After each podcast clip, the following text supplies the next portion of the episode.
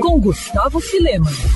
Apenas um Beatle está vivo e ele é Ringo Starr, já que Paul McCartney morreu em 9 de novembro de 1966. É isso mesmo que você ouviu. Chame de William Campbell ou de Billy Shears, só não chame de Paul McCartney, o homem que engana até hoje multidões com shows e lançamentos. Ok, a gente sabe que o Paul está vivo e vai muito bem, obrigado. Criada há mais de 50 anos, a teoria Paul is Dead ou Paul está morto em português, é alvo até hoje de diversos lançamentos, inclusive no mundo dos quadrinhos. Escrita por Paolo Baron e desenhada por Ernesto Carbonetti, a HQ Paul está morto quando os Beatles perderam McCartney foi publicada aqui no Brasil pela editora Comic Zone. O gibi transmite com todo um ar de drama e suspense a teoria da conspiração em volta da morte do Beatle, ou melhor, em volta da suposta morte do Beatle. A dupla de artistas consegue captar ao longo das páginas a personalidade de cada integrante do conjunto, inclusive dos demais vários nomes sempre envolvidos na gravação das músicas do quarteto, como George Martin, e o quadrinho é cheio de referências a canções e álbuns dos Beatles,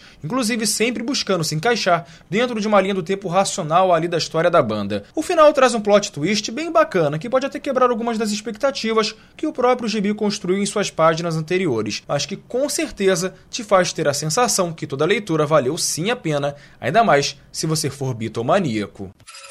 Quer ouvir essa coluna novamente? É só procurar nas plataformas de streaming de áudio. Conheça mais dos podcasts da Mandirinhos FM Rio.